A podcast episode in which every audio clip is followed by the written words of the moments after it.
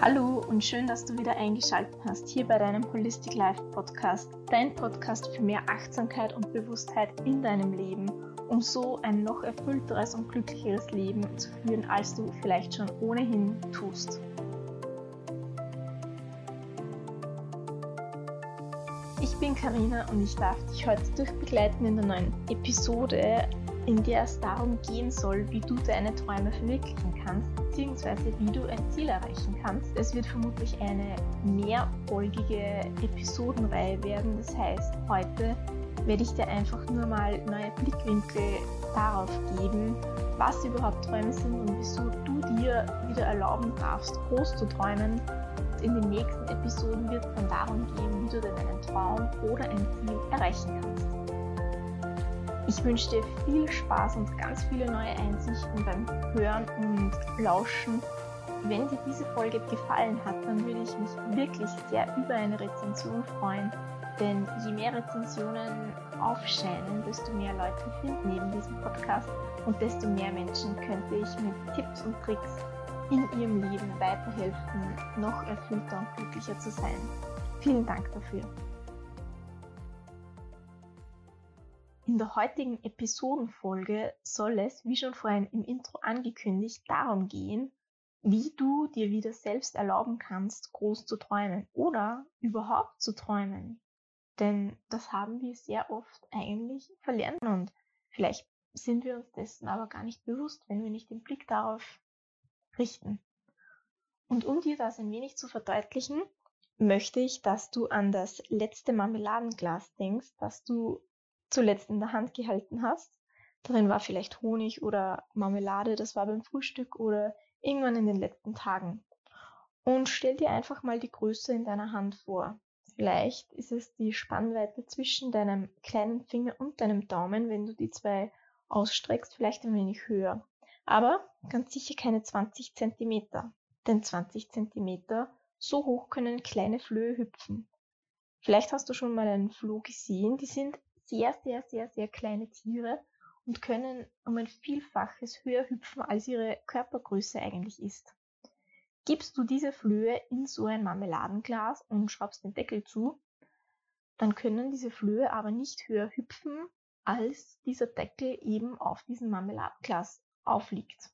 Verbringen diese Flöhe dann einige Zeit ihres Lebens in diesem Marmeladenglas und werden danach herausgegeben dann können diese Flöhe nicht mehr höher hüpfen, als sie es gewohnt sind. Das heißt, ihre natürlich angeborene Fähigkeit, sehr, sehr hoch zu hüpfen, wird unterbrochen bzw. wird ihnen genommen, sie wird eingeschränkt durch das, was sie erfahren haben. Ihre Erfahrung, die sie gemacht haben in diesem Fall, ist nur ein kleines Stück hoch hüpfen zu können.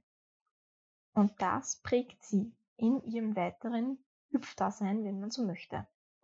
Diese Geschichte wurde mir erzählt, als ich damals mein Lehrerdasein gestartet habe, denn bevor ich mein erstes Jahr begonnen habe, fand ein Seminar statt und der Vortragende hat uns diese Geschichte eben erzählt und sie ist mir irgendwie im Gedächtnis geblieben und sehr, sehr ähnlich ist von Jörg Bouquet die Geschichte vom angeketteten Babyelefanten in seinem Buch Komm, ich erzähle mir eine Geschichte, denn dabei geht es auch um einen kleinen Babyelefanten, der an einem Holzblock in der Erde festgebunden ist und als kleiner Babyelefant sich nicht losreißen kann.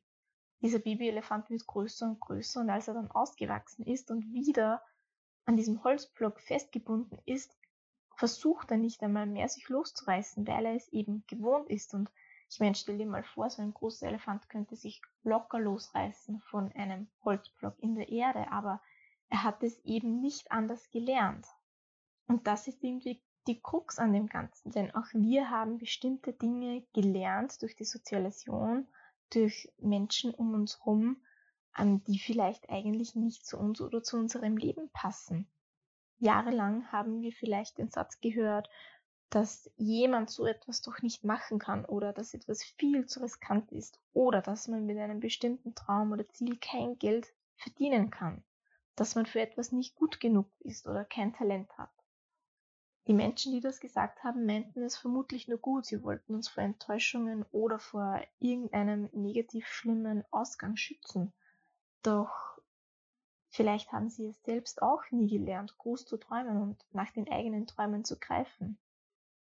Denk mal zurück daran, als du ein kleines Kind warst. Was wolltest du werden, als du noch im Kindergarten warst oder in der Schule ein kleines Kind? Was wolltest du damals werden und was hast du dir vorgestellt, wie die Welt damals ist? Und wie ist sie heute? Damals hast du vielleicht nach der Schulzeit eine Entscheidung getroffen, was du gerne werden möchtest, hast einen Beruf gestartet und hast aber vergessen, was du eigentlich werden wolltest durch die Erfahrungen, die du gemacht hast.